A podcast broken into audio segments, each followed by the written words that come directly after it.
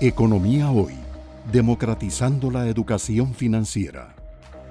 Esos 5.4, eh, yo más o menos he recopilado que eh, a nivel de gastos eh, hay ya propuestas de 2.3, ya las vamos a ver en detalle.